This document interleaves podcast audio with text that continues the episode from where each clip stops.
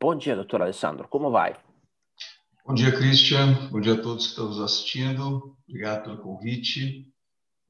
Bom, pessoal, o doutor Alessandro Melanda, agora eu vou dar uma, uma pequena introduzida né, sobre quem é o doutor Alessandro Melanda, mas posso garantir para vocês que é uma pessoa excelente, extraordinária, educada, cordial, sempre assim, uma postura impecável.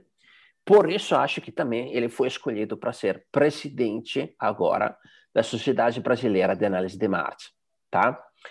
É, o doutor Alessandro, ele é professor né, de, da, de medicina na UEL, em Londrina, é, mas também ele é principalmente cirurgião é, or, é, ortopedista pediátrico, né? Então, é, o doutor Alessandro tem uma história muito, muito bacana sobre análise de marcha, né? Quantos anos é, doutor Alessandro, que você atua com análise de marcha? Primeiro, muito obrigado pelas palavras. Eu posso dizer que elas também valem para você. É, eu estou, uh, eu trabalho com análise de marcha há mais de 20 anos. Eu tive meu primeiro contato ainda na, na residência de ortopedia, quando visitei um laboratório, achei que aquilo realmente era algo fantástico, algo que eu precisava entender, porque conseguia medir aquilo que eu fazia. Então, isso realmente me trouxe uma grande é, expectativa em um dia poder fazer parte disso. Depois, durante meu fellow na, na CD, que é o, o, a gente chamava de R4, onde a gente fazia uh, uma subespecialidade, né? no caso, ortopedia pediátrica, eu tive a oportunidade, junto com o Paulo Selber, né? entrar nesse mundo uh, maravilhoso da, da, da, análise de marcha, né? da análise do movimento. É, terminando o, o fellow, uh, eu fui para a Universidade da Califórnia, onde eu tive o grande prazer de, realizar outro fellow e lá conhecer o Dr. David Sutherland, que é um dos pais, foi um dos pais da análise Uau. de marcha, né? Sim. E, e, era um momento bem interessante, porque ele já, já como professor emérito da Universidade da Califórnia, ele tinha tempo e eu realmente aproveitava muito esse tempo com ele para discutir, conversar, enfim. Uma pessoa maravilhosa e que muito me ensinou naquele momento. Voltando para o Brasil, assumi o laboratório de, de marcha da CD, o Paulo Selber estava indo para a Austrália. E depois disso, tive a oportunidade de vir para a UEL, para a Universidade Estadual de Londrina, me mudei para cá. Durante um bom tempo, fiquei também em Curitiba, coordenando o laboratório de, de marcha de Curitiba. E essa é a minha breve história com análise de marcha, né? E hoje continuo com alguns projetos aqui em Londrina, também trabalhando ainda com análise de marcha. Breve história de 20 anos, né? E, e pessoal, é, o doutor Alessandro, semana passada tivemos o doutor Epitácio, agora temos o doutor Alessandro, né? Eles estão um, agora participando aqui com a gente, tá? Com outros convidados que mais tarde vou uh, falar que vai ser, por exemplo, na semana que vem, né? Fazem parte da Sociedade Brasileira de Análise de Marcha. Eles uh, são, para mim, uma elite, porque eles tiveram a possibilidade de poder trabalhar já com tecnologia de ponta há muitos anos, né? Então, eles já têm uma visão de como interpretar, de como aproveitar de dados, uh, né? Uh, principalmente sobre casos complexos, Tipo, hoje vamos ver um caso bastante complexo com o Dr. Alessandro, né? E esta série de live que vamos fazer agora é uma é uma série um pouco especial, né? Eu uh, participei desde o começo que começou a nascer a Sociedade uh, Brasileira de Análise de Marcha e Movimento Humano tenho um carinho especial para esta sociedade aqui, porque para mim são todas pessoas fantásticas, como o Dr. Alessandro, que vocês vão conhecer hoje, né? E uh, também porque eles estão fazendo realmente um trabalho de formiguinha para poder uh, implementar a cultura né, da análise de dados no movimento humano, que, uh, sem dúvida, é uma possibilidade de poder trabalhar de maneira objetiva que, que muda, doutor Alessandro, trabalhar de maneira objetiva? Ah, Christian, primeiro é, é, agradecer a sua parceria de tantos anos com a Sociedade é, Brasileira de Análise Clínica da Marcha. Realmente, é, essa parceria tem trazido grandes frutos tem tornado possível a realização dos congressos uh, brasileiros, né? Agora a gente vai ter mais um é, em Recife, apesar de ser online, será gerado em Recife. O doutor Epitácio é o presidente da sociedade. Mas, sem dúvida, a, a, quando a gente fala de análise do movimento, a gente está falando em algo que consegue medir.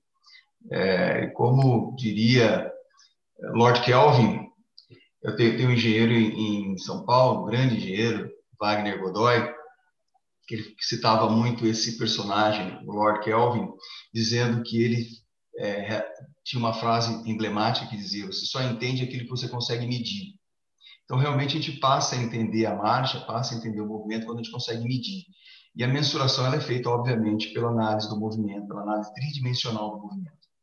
Então, essa é a importância. Né? É uma ferramenta que nos ajuda muito, tanto na pesquisa quanto na assistência.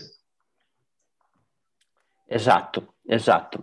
Daqui um pouquinho já vamos ver como usar essas informações mais uma vez, porque vocês sabem, né? Nós sempre trabalhamos com, uh, com dados, né? De, uh, de análise de movimento.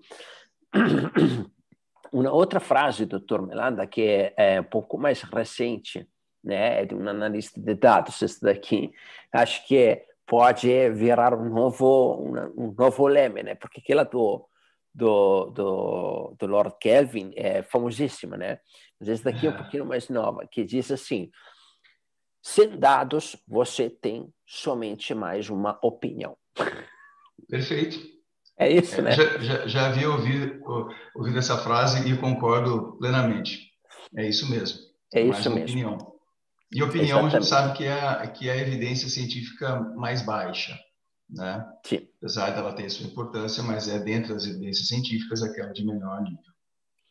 Ela pode abrir uma visão de uma coisa a investigar, né? Sim. Porque você tem a Sim. capacidade de observar um fenômeno na situação, falar, hum, aqui tem um padrão que acho que, né?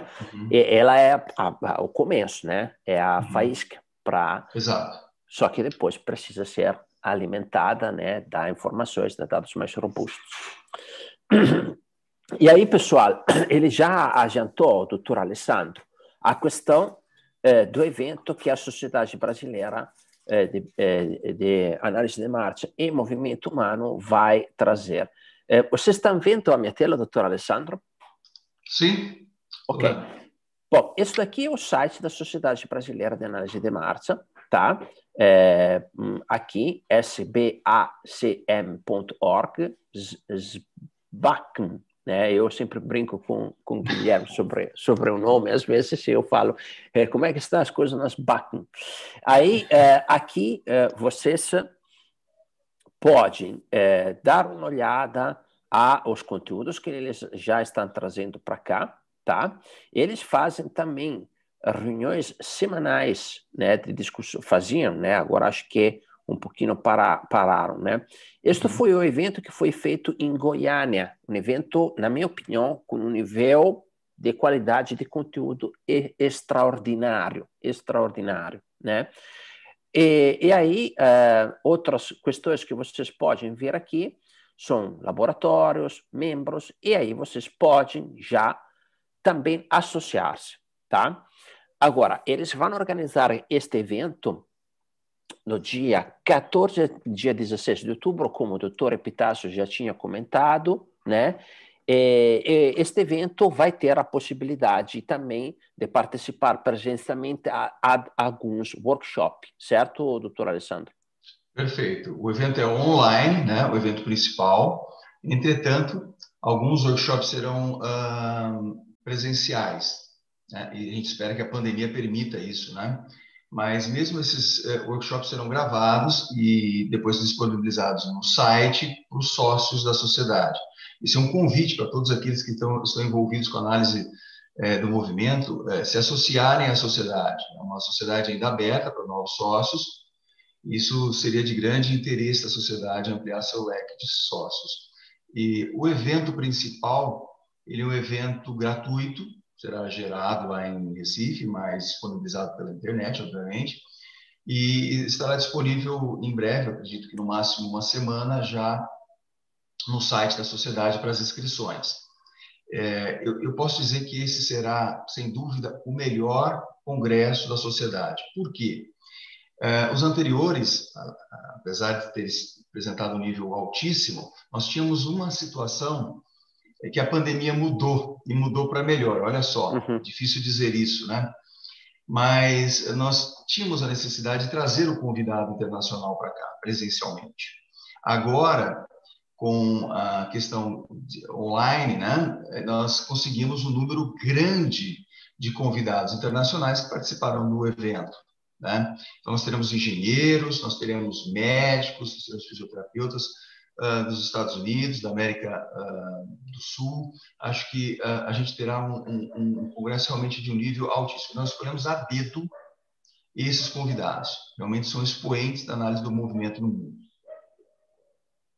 Fantástico. Então, pessoal, convite, evento online gratuito, 14 e 16 de outubro.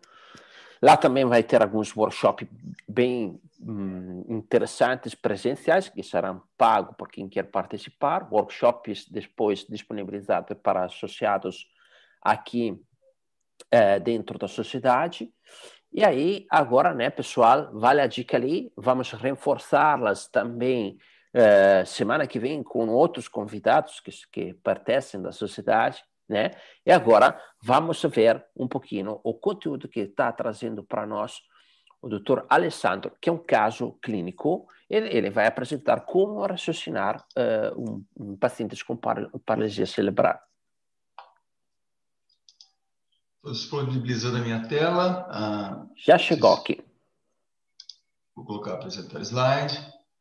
Ok, só para reforçar, então, o terceiro Congresso da Sociedade Brasileira de Análise Clínica da Marcha e do Movimento Humano, de 14 a 16 de outubro de 21, online, gratuito, como disse o Christian. A Universidade Estadual de Londrina, onde é uma das, dos meus locais que eu trabalho, e o Instituto ProKids é o, local onde eu tenho a minha clínica privada. Uh, esse é o nosso caso clínico. Antes de começar, eu gostaria de dizer que, é, como qualquer avaliação a clínica, a avaliação do, do laboratório de, de movimento, o laboratório de marcha, ela segue uma sequência de raciocínio.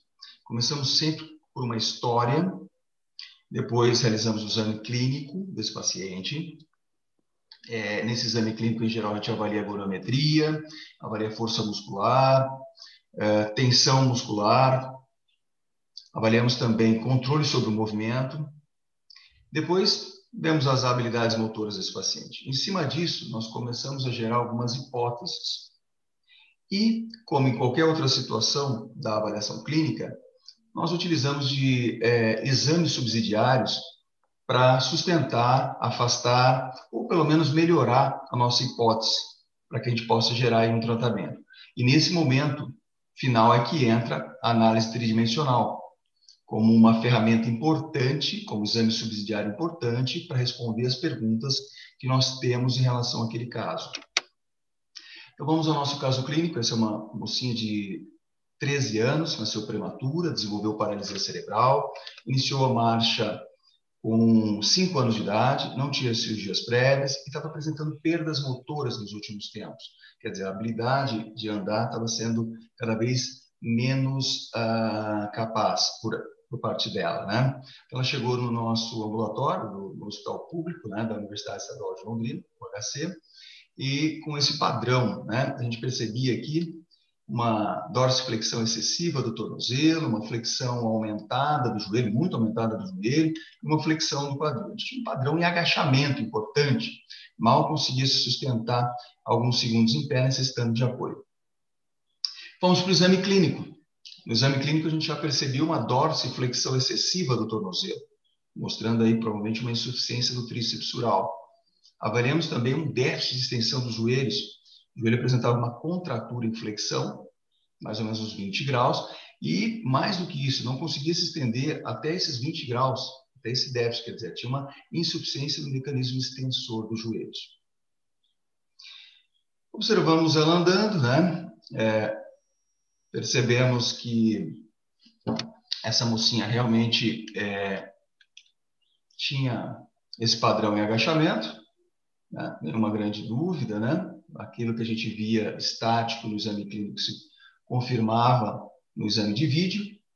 Nós classificamos essa mocinha como uma classificação motora grosseira geral, que é bem importante para a gente entender o, o prognóstico dela, como a GMFCS 3. Entretanto, ela estava evoluindo com perdas progressivas e indo para um GMFCS 4, quer dizer, praticamente parando de andar. Nós começamos a pensar a respeito desse caso, percebemos então que realmente a gente estava frente a uma mocinha que tinha um déficit do mecanismo uh, do tríceps sural, tinha um hiperalongamento do tríceps sural, tinha uma sobrecarga no mecanismo extensor do joelho, isso para a gente era bastante evidente.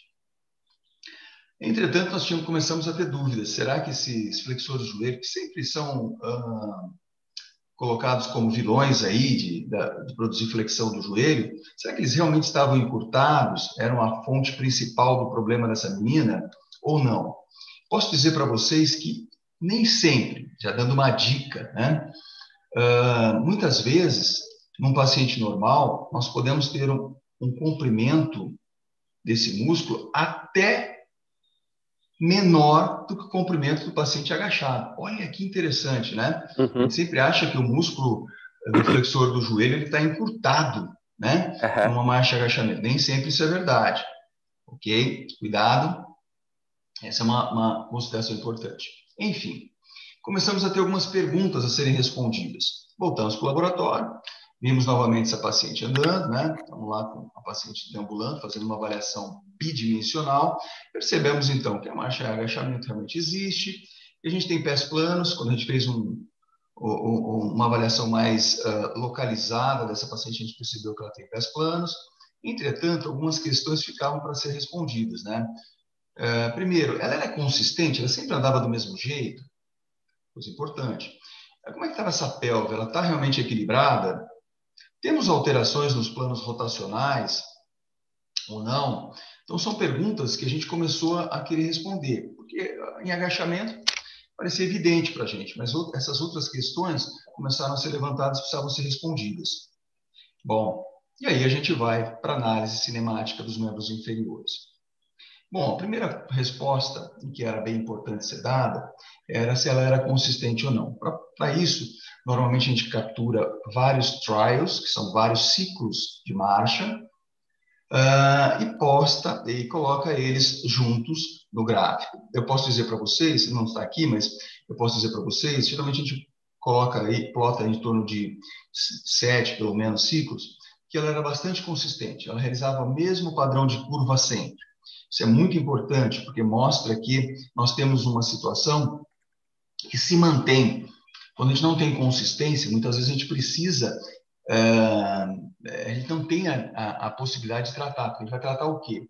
Um padrão, outro. Quando a gente tem uma consistência, a gente diz, olha, esse padrão se mantém, nós temos como é, pensar em tratar. Isso está muito relacionado, obviamente, ao padrão é, motor que ela apresenta de espasticidade. Quando a gente não tem consistência, a gente pode ter uma marcha imatura ainda, que vai se tornar consistente, ou então movimentos involuntários, que tornam o tratamento um pouco menos previsível. Ok?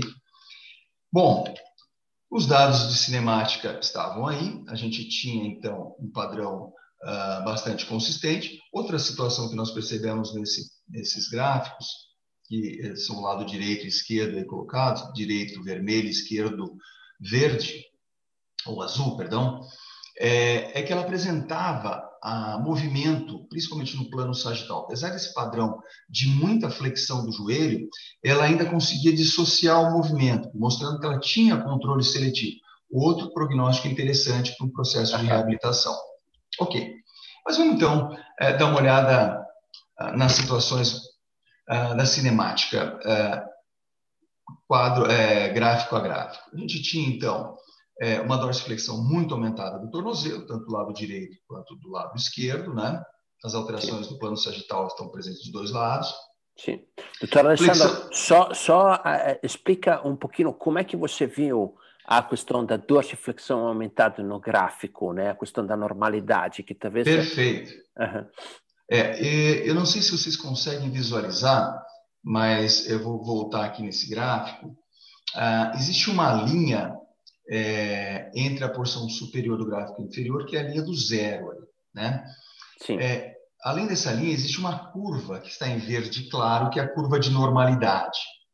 Certo. Normalmente, é, o contato inicial, o início do, do, do gráfico, o tornozelo se encontra na posição de zero, ele vai progressivamente durante o apoio aumentando essa dorsiflexão até atingir em torno de 10, 12 graus de dorsiflexão. Depois ele faz uma onda rápida de flexão plantar, que é o momento que o pé se desprende do solo.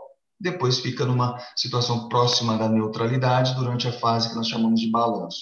Nesse caso, nós vemos o gráfico aí em vermelho, a linha em vermelho, que é o nosso traçado do paciente, com muito aumentado em relação ao verde normal. Uhum.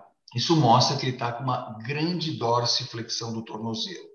Ela parte já com 20 graus de dorsiflexão, ao invés de partir com zero. Né? Ela Perfeito. já parte dorsiflexa, né? Muita dorsiflexão já no contato inicial e vai para praticamente 40 graus de dorsiflexão no final da fase de apoio. Então, é como se ela tivesse jogado todo o gráfico para uma posição de maior dorsiflexão. E isso está absolutamente relacionado com aquele exame clínico que nós fizemos, que ela já mostrava no exame clínico muita dorsiflexão. Para um paciente com paralisia cerebral, essa dorsiflexão excessiva é muito deletéria, porque coloca é, um mecanismo extensor do joelho em grande necessidade de trabalhar para poder manter esse joelho em extensão. Então, uh, essa relação entre dorsiflexão aumentada e uma sobrecarga para manter o joelho em extensão, ela é bem conhecida. Então, nós nos preocupamos muito quando a gente vê uma dorsiflexão aumentada no paciente com paralisia cerebral. Bom, qualquer necessidade para que peça para parar que a gente volta. Mesma coisa do lado esquerdo e o joelho, é, 80 graus de flexão desse joelho durante todo o ciclo da marcha. Isso é muito interessante, né? É uma dorsiflexão muito grande, muito acima do habitual, que ali no médio apoio tem que ser zero, ou próximo de zero. Estava com 80 graus durante todo o ciclo da marcha. Aí você pode falar, ah, mas isso a gente já via estaticamente. É verdade. Essa situação de dorsiflexão aumentada, de flexão aumentada no joelho, ah, a gente já observava. Né? E a gente observava também o déficit de, de, de extensão do quadril aqui, estava né? bem evidente no gráfico do quadril, tanto do lado direito quanto do lado esquerdo. Então, é, esse aspecto aqui a gente está basicamente conseguindo medir aquilo que a gente via, a gente está corroborando, quer dizer, a gente está batendo martelo de que realmente acontece e medindo quanto acontece. E a gente percebe aqui que a pelve, que era uma das nossas preocupações, ela está ali dentro da zona de normalidade, entretanto, um arco de movimento aumentado. E com tanta flexão do quadril, nós nos preocupamos quando a gente estender esse quadril, estender esse joelho aí, se essa pelve não vai para frente, que é, infelizmente, o habitual quando a gente faz esse tipo de correção. Então, a gente já aventava que melhor não mexer muito nos isquiotibiais, eles provavelmente não sejam só eles os, os vilões aí do problema da flexão do joelho ok?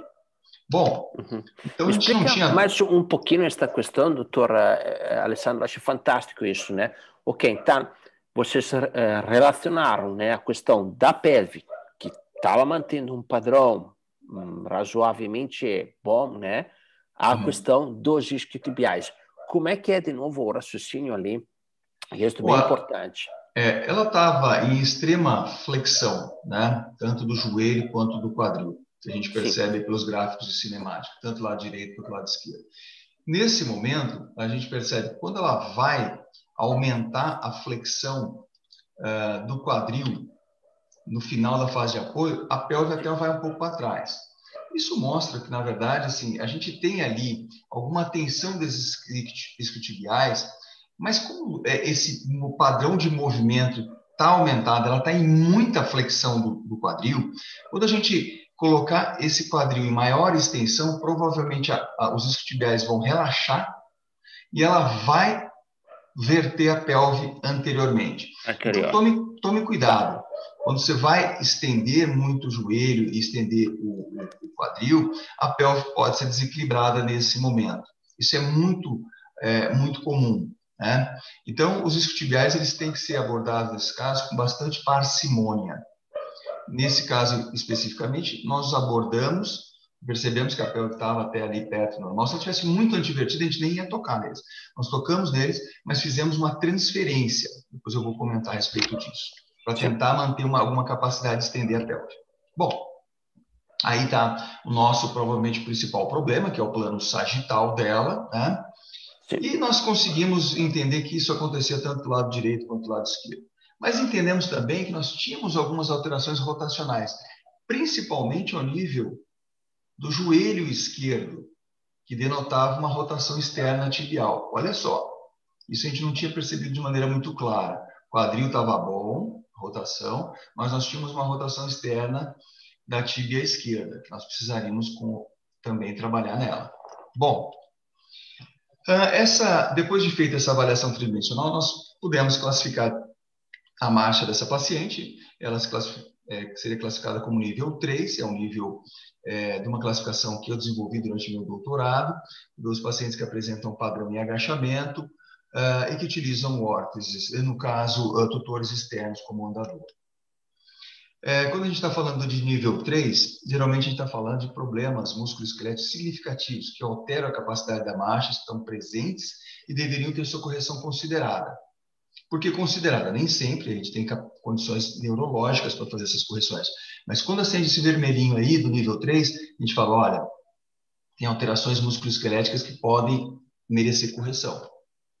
E aí foi isso que a gente decidiu. Depois de avaliar essa paciente clinicamente, classificá-la como nível motor capaz de ser reabilitada, percebendo que apresentava alterações é, importantes do sistema musculoesquelético, nós definimos que nós tínhamos necessidade de melhorar a extensão desses quadris, melhorar a extensão dos joelhos, corrigir a rotação externa tibial à esquerda e corrigir os pés planos. Olha só, várias correções aí para a gente produzir uma melhora nessa paciente. Com relação à, à correção dos quadris, nós realizamos uma tenotomia do músculo psoas na margem da pelve. Com relação à extensão dos joelhos, nós fizemos a transferência do semitendíneo para o tubérculo adutor. Nós tiramos o semitendíneo de flexor do joelho, passamos eles, ele a se manter apenas como extensor quadril. Corrigimos a deformidade de flexão do joelho com uma ostomia extensora do joelho e também melhoramos o mecanismo extensor do joelho com um abaixamento do tendão patelar. Além disso, fizemos uma ostomia derrotativa da tíbia, que ela estava muito em rotação externa, passamos ela para uma rotação, uma rotação neutra. Okay? São várias alterações. Obviamente, a gente vai discutir muito mais detalhes durante o congresso de, de análise do, de marcha é, no final do ano, com inclusive experts é, internacionais no assunto. Aqui estava a paciente depois das correções feitas, já no pós-operatório, a gente estava já com uma visualização lateral, ela estava mais equilibrada, né? É, a, a, gente chama de força de reação ao solo passando à frente do joelho, coisa que não acontecia antes da cirurgia, me pareceu um resultado bastante interessante. Claro que tínhamos que manter a reabilitação. É, ela, como nós não tocamos nos tríceps rurais, nós precisávamos de uma órtese, essa é uma coisa importante, né? Qual órtese indicar? Opa, isso é bem simples nesse caso. Nós temos aí duas opções para ela, uma órtese rígida ou uma órtese de reação ao solo. As duas evitando uma dorsiflexão uh, do tornozelo durante a fase de apoio. Porque se nós usarmos uma órtese articulada, essa órtese articulada permite dorsiflexão na fase de apoio, ela não deve ser indicada, senão você vai voltar àquele padrão, é, pode voltar àquele padrão de dorsiflexão excessiva no apoio com flexão aumentada do joelho. Então, nesse caso, a única órtese que nós não podemos utilizar para ela, das disponíveis, é a órtese, de, uh, órtese articulada. A órtese rígida e a órtese reação ao solo são órteses adequadas porque limitam a dorsiflexão na fase de apoio. Bom, aí temos ela no pós-operatório, tá ainda no processo de reabilitação, é, começando a deambular, a gente percebe algumas melhoras que parecem interessantes. Infelizmente, as hortes que nós temos muitas vezes são hortes que produzem, fazem com que o pé da criança fique muito grande, né? Dificulta a passagem do pé. Mas, enfim, é, ela estava mais equilibrada, usando muletas, iniciando o processo ainda de reabilitação. Né? Nós víamos nos gráficos de cinemática o padrão de melhora na extensão dos joelhos, Uh, o tornozelo estava mais próximo do padrão de normalidade. Aí está plotado tanto com quanto sem órtex. Percebe que o, o, padrão é muito parecido, né? Praticamente é a, gente vê uma linha, a gente vê uma linha única. Nós não tínhamos conseguido estender completamente o quadril, e isso fazia com que nós já pensássemos numa orientação para os fisioterapeutas para trabalhar muito o fortalecimento dos extensores do quadril, bem importante. E nós percebemos que tinha acontecido aquilo que a gente temia. Realmente aumentou Sim. a versão da pelve. Então, a gente, apesar de cuidados que a gente teve ali, de não alongar os isquiotibiais, trabalhar nele só com uma transferência, só de produzir maior extensão do, do joelho e do quadril, a gente já jogou a pelve para frente. Isso é algo que acontece muito, mas nós já tínhamos passado orientação para o processo de reabilitação, fortalecer o máximo possível os glúteos. Tá? A gente percebeu nos dados de tempo e espaço que a velocidade dela com e sem a órtese era praticamente a mesma. Isso acontecia com os outros dados também de parâmetros é, lineares, né? E, mas a gente tinha um, um, dado bastante interessante que mostra de maneira geral como a marcha tinha evoluído, que a gente chama de Global Profile Score, que é o GPS. GPS. GPS antes da cirurgia, e o GPS está relacionado a parâmetros cinemáticos, né? É, ele era de 29. Depois da cirurgia, com órtese foi 15 e sem órtese 13. Quanto menor, melhor, ok? Então, a gente percebia que é, houve uma melhora 100% dessa marcha, né? Ela ainda estava no processo de reabilitação e a órtese, na verdade, ela estava sendo usada inicialmente para facilitar a descarga de peso, mas provavelmente nos próximos tempos ela seria abandonada, já que eh, a gente percebia que funcionalmente ela estava até melhor sem as horas. Tá? Exato, isso que tá, dava para ver também no vídeo, né, que ela deambulava praticamente quase Perfeito. melhor já no vídeo, dava para ver se no Então, isso é muito interessante que você pontua. A sua uh, sensação do vídeo, ela foi confirmada com dados. Sim. Isso é muito interessante, porque às vezes você fala, olha, melhorou, mas melhorou quanto? Aqui a gente consegue medir. Né? É. Olha, algumas coisas aconteceram que a gente já imaginava, né? Legal, estamos medindo, né? Então a gente tem aí com certeza a capacidade de medir, como a gente tinha relatado antes, a medir é, é, é fundamental. Que, que, é uma é uma validação, né? Aqui vocês estão validando a questão que, olha, a órtese agora tá bom, mas ela tem capacidade de eventualmente trabalhar, de é. andar sem órtese, né? Ela tem é. essa capacidade, porque os dados estão uh, é. né, indicando esta coisa. Exatamente. E, uhum. e, a gente tem, naquele momento do processo de reabilitação, que ela estava ainda, é, passar para a fisioterapia pessoal da reabilitação que, olha, precisamos fortalecer alguns músculos ali, né? Essa uhum. paciente, além dos treinos funcionais, ela precisa trabalhar o fortalecimento dos glúteos, enfim. Aqui só para mostrar uma outra classificação, que é o FMS, Functional Mobility Scale, que mostra quanto ou como o paciente deambula nas diversas distâncias. Então, esse paciente, uh, ele deambulava com o, o andador, que era o FMS 2, a gente classifica de 1, que é aquele que está andando na cadeira de rodas, 6, aquele que está andando, correndo, subindo escada. Então, ela era um 2 porque andava com andador. Ela passou a ser um 3, porque passou a andar com muletas. Então, houve uma melhora também nas classificações. Também na classificação uh, da marcha, ela passou do nível 3, a marcha agachamento, para o nível 2. Ela não é o nível 1, porque apesar de ter uma tendência à extensão do joelho, ainda usa um tutor externo, que é o, são as muletas. Então, moral da história, Christian. Sim. A função da marcha, ela precisa ser pensada como qualquer outra função do, do corpo, do, do, ser vivo, né? do ser humano. Então, quando a gente pensa na função da marcha, tem que pensar assim na função cardíaca. Como é que a gente avalia, de acordo com o aumento de complexidade das avaliações, a função cardíaca? A gente primeiro pode avaliar o pulso do paciente, a frequência do pulso, né? Tem um batimento normal, um batimento aumentado, um batimento diminuído, mas é muito pobre geralmente esse tipo de avaliação, né? A gente vai para o estetoscópio, a gente mede lá as bulhas cardíacas para ver o som, né? Mas hoje, muitas vezes, a gente acaba tendo que ir para o ecocardiograma, tendo que fazer avaliações é, das artérias, do coração, com angiotomografia, porque a gente sabe que nós precisamos de uma avaliação mais pormenorizada, principalmente quando ele vai fazer algum tipo de intervenção. A mesma coisa é com a função da marcha. A gente pode fazer uma avaliação visual da marcha na sala de exame clínico, mas geralmente a gente tem aí limitações, né? No caso mais simples, ok. A gente pode, com uma avaliação observacional da marcha, a gente faz uma filmagem, avalia em duas dimensões, frente de lado, tem o slow motion para ver novamente. Muitas vezes é possível de trazer grandes informações até resolver, mas é um, uma avaliação que tem suas limitações também. Agora, de acordo com a complexidade do nosso paciente, muitas vezes a gente precisa da análise tridimensional da marcha, que vai ver os três planos de movimento e vai te trazer maior segurança, vai conseguir mensurar, vai conseguir te ajudar no plano de tratamento uh, de pacientes mais complexos. E hoje é o gold standard da nossa avaliação da função da marcha.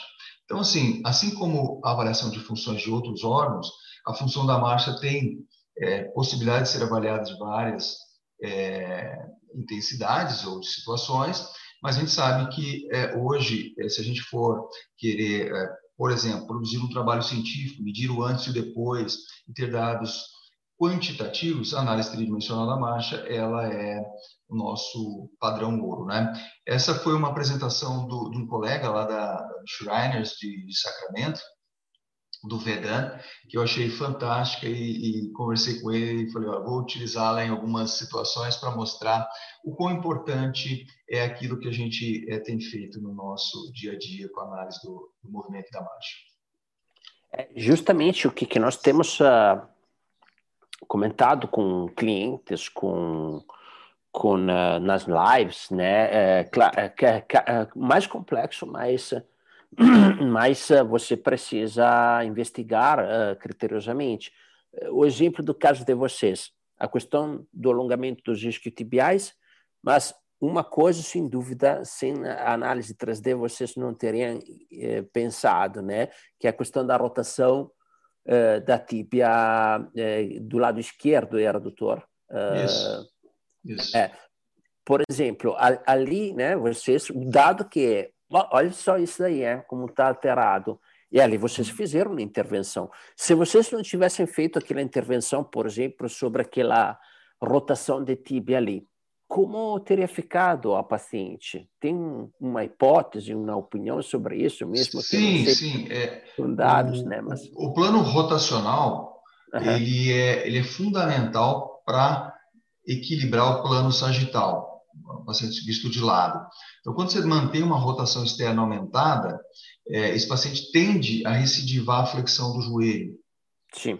Porque a força de reação solo não passa à frente do joelho, passa lateral, geralmente posterior. Então, com o é, tempo, ele vai agachando novamente. É fundamental. Eu diria que, assim, é, algumas pessoas podem dizer, ah, mas eu conseguiria tratar vários casos sem análise. É, ok. Mas aí a gente começa a ver que muitas vezes você tem inconsistências nesses tratamentos alguns casos dão certo, outros casos não. Por quê? Porque aí falta aquela questão, olha, o paciente era consistente mesmo, você tratou o que tinha que tratar? O paciente ele tinha controle seletivo para receber todo aquele tratamento que você propôs? Você, abordou todas as alterações? Ou ficou alguma alteração que você não abordou e fez com que o teu resultado não fosse ótimo? Essas respostas, elas são uh, dadas de maneira quantitativa com análise tridimensional da marcha. Então, uh, enfim, é, a gente luta todo dia e a sociedade tem um papel primordial nisso, é, de é, divulgar a análise do movimento, de qualificar pessoas para também utilizarem essa ferramenta. E óbvio que é, a Kinetec tem sido um parceiro em tudo isso. Né? E a próxima parceria, com certeza, é o nosso congresso lá em Recife, vai ser online, né? E de 14 a 16 de, de outubro, onde a gente vai é, realizar é, discussões sobre todo esse processo, desde equipamentos é, até coleta de dados, é, como utilizamos esses dados, até o ponto final, que é a abordagem no paciente, né? Sim. Então, acho que isso é, é extremamente é, interessante, a gente está sempre discutindo, eu digo que é uma, uma ciência ainda em constante evolução, é, sempre a gente tem coisa nova, apesar do básico, uh, ser necessário, mas a gente está sempre evoluindo, discutindo coisas novas e aprendendo. Né? Acho que eh, toda a sociedade tem um, algo muito interessante, isso foi algo que veio com o Dr. Sutter, lá de San Diego, que também treinou o Dr. Amâncio, que foi o nosso primeiro é, presidente, que é a humildade, né? É, eu não, não imagino que você conheça alguém que faça análise de marcha que não seja humilde, porque nós sabemos que a cada dia nós temos coisas novas para aprender. E, e muito, é, muito a, desejo... Ali que vem, vem a, a, coisa interessante que eu vejo, sabe, doutor Alessandro, que é, é uma coisa que muitas vezes o, o, o Guilherme ou, ou outros uh, pesquisadores que participaram das nossas lives sempre comentam, tá? mas eles uh, estudam, aprofundam, mais dúvidas eles têm e ficam assim, uh, não digo, uh, não digo com medo, né? Mas eles ficam cautelosos, uhum. né? Com cautela. É uma coisa que eles gostam de trabalhar com calma, analisar, uhum. né? Então, assim, eu estou vendo sempre este, este patrão aqui, né? Calma, vamos ver as coisas como é que tá, vamos yeah ter, né? Uhum. Então, uh, isso que é a diferença que a pessoa mais aprende, mais pensa. Tem ainda é, mais aprender, exa né? Exatamente. Foi isso que a gente é, sempre o, o Amâncio é, pontuou é, com extrema humildade, sempre mostrando para a gente os caminhos aí. E nós temos seguido esses caminhos, é, entendendo que nós sabemos muito já, a, a tecnologia nos ajuda muito, Entretanto, nós não sabemos tudo, nós estamos em constante aprendizado. É, temos um imenso desejo de expandir o número de pessoas capacitadas em utilizar a análise do movimento na sua prática diária. Estamos tentando ligar os pontos do pessoal das ciências mais básicas, principalmente a biomecânica, com a, a parte aplicada, que é aquilo que a gente faz na análise clínica, né? tentando produzir tratamentos. Então, essa ponte ela está sendo cada vez mais é, trazida. Hoje, aqui na Universidade Estadual de Londrina, nós temos o Laboratório de Biomecânica Aplicada, que é chefiado por, pelo professor uh, Felipe, e, e, e ele é, é, é, tem a formação dele em biomecânica, e eu digo que eu aprendo todo dia com ele, ele aprende comigo, porque nós ligamos as duas pontas. Ele, ele é quem mais entende de produzir o exame para mim, e eu sou quem entende de utilizar os dados para a, a prática clínica. Então, nós estamos trazendo, qualificando as pessoas em todas as etapas do uso dos equipamentos, aí, mas do uso também do raciocínio clínico em cima dos pacientes. Né? Eu acho que essa é a nossa missão. Sim, é uma coisa também multidisciplinar, porque, afinal das contas, eh, sempre o fisioterapeuta tem que entrar, né? Uh, tem sempre engenheiro, é, educador físico, educador físico, é. tem multi, multidisciplinar, é uma é é uma ponte que é, o, o, laboratório de Marte, os dados, né, ele está criando uma, uma comunicação, uma ponte que comunica é. entre estas demais eh, disciplinas, né? A maioria dos, dos, dos casos que vêm para o laboratório são casos complexos e que demandam mesmo uma, uma situação de multidisciplinaridade e de pessoas de várias especialidades, de várias formações. Você tem o engenheiro, você tem o, o educador físico, tem o fisioterapeuta, tem o médico, uh, e às vezes tem o médico de, de, mais de uma especialidade, tem o neurocirurgião, tem o fisiatra, tem o ortopedista. Então, e, e quando a gente começa a pensar junto e utilizar os dados tridimensionais, eu não tenho dúvida que o, o paciente se beneficia disso. Tá? E eu sempre digo, se a gente conseguir entrar no laboratório e discutir esses dados, é, alguém vai sair ganhando. Vai sair ganhando a ciência, pela produção de artigos científicos, vai sair ganhando o ensino, porque nós vamos ensinar outras pessoas, e vai sair ganhando, em última instância, o paciente, que vai receber um tratamento é, mais adequado, que foi mais pensado, como disse você muito bem aí, né? E pensado em cima de dados, né? É, eu, às, às vezes, eu fico preocupado quando algumas pessoas querem trabalhar isoladamente. Eu, por exemplo, não consigo trabalhar isoladamente nesse campo eu vejo a necessidade de estar junto, de utilizar o conhecimento de outras especialidades. Sem dúvida, sem dúvida, né? Porque, por exemplo, você já comentou ali, aí depois o fisioterapeuta vai ter que fortalecer, aí tem a parte de reabilitação, né? E, uhum. né? Você fez a parte de discussão, de entender o que aspecto você podia trabalhar é. e depois tem o colega que tem que continuar o trabalho né, é. no, no, aspecto dele, né? Sim. Eu não imagino que a gente aqui numa live consiga passar todo o raciocínio clínico em cima de, da análise tridimensional da marcha, né? Sim. Ou da avaliação de um paciente. Porque ele é complexo, ele demanda a, a, algum conhecimento prévio. Mas, claro, é, a gente vai estar com o site aberto para todos que tiverem esse, é, interesse de acessar, vai estar lá várias é, possibilidades de aprendizado. E nós sempre vamos estar abertos para que é, perguntas, discussões, e sejam abordadas e resolvidas. E, de novo, o congresso vai estar online para todo mundo participar e a gente quer o máximo de participação, porque vai ser um congresso de altíssimo nível. Bom, pessoal, vocês já sabem, dia 14 de, até o dia 16 de outubro, online gratuito, com workshop presenciais lá em Recife, tá? Bom, então, pessoal, eh, agradecemos mais uma vez o doutor eh, Alessandro. Grande abraço a todos. Muito obrigado mais uma vez, doutor Alessandro. É sempre um prazer conversar com você. E abraço. você mais uma vez aqui conosco em futuro. Grande abraço. Um abraço, Cristiano.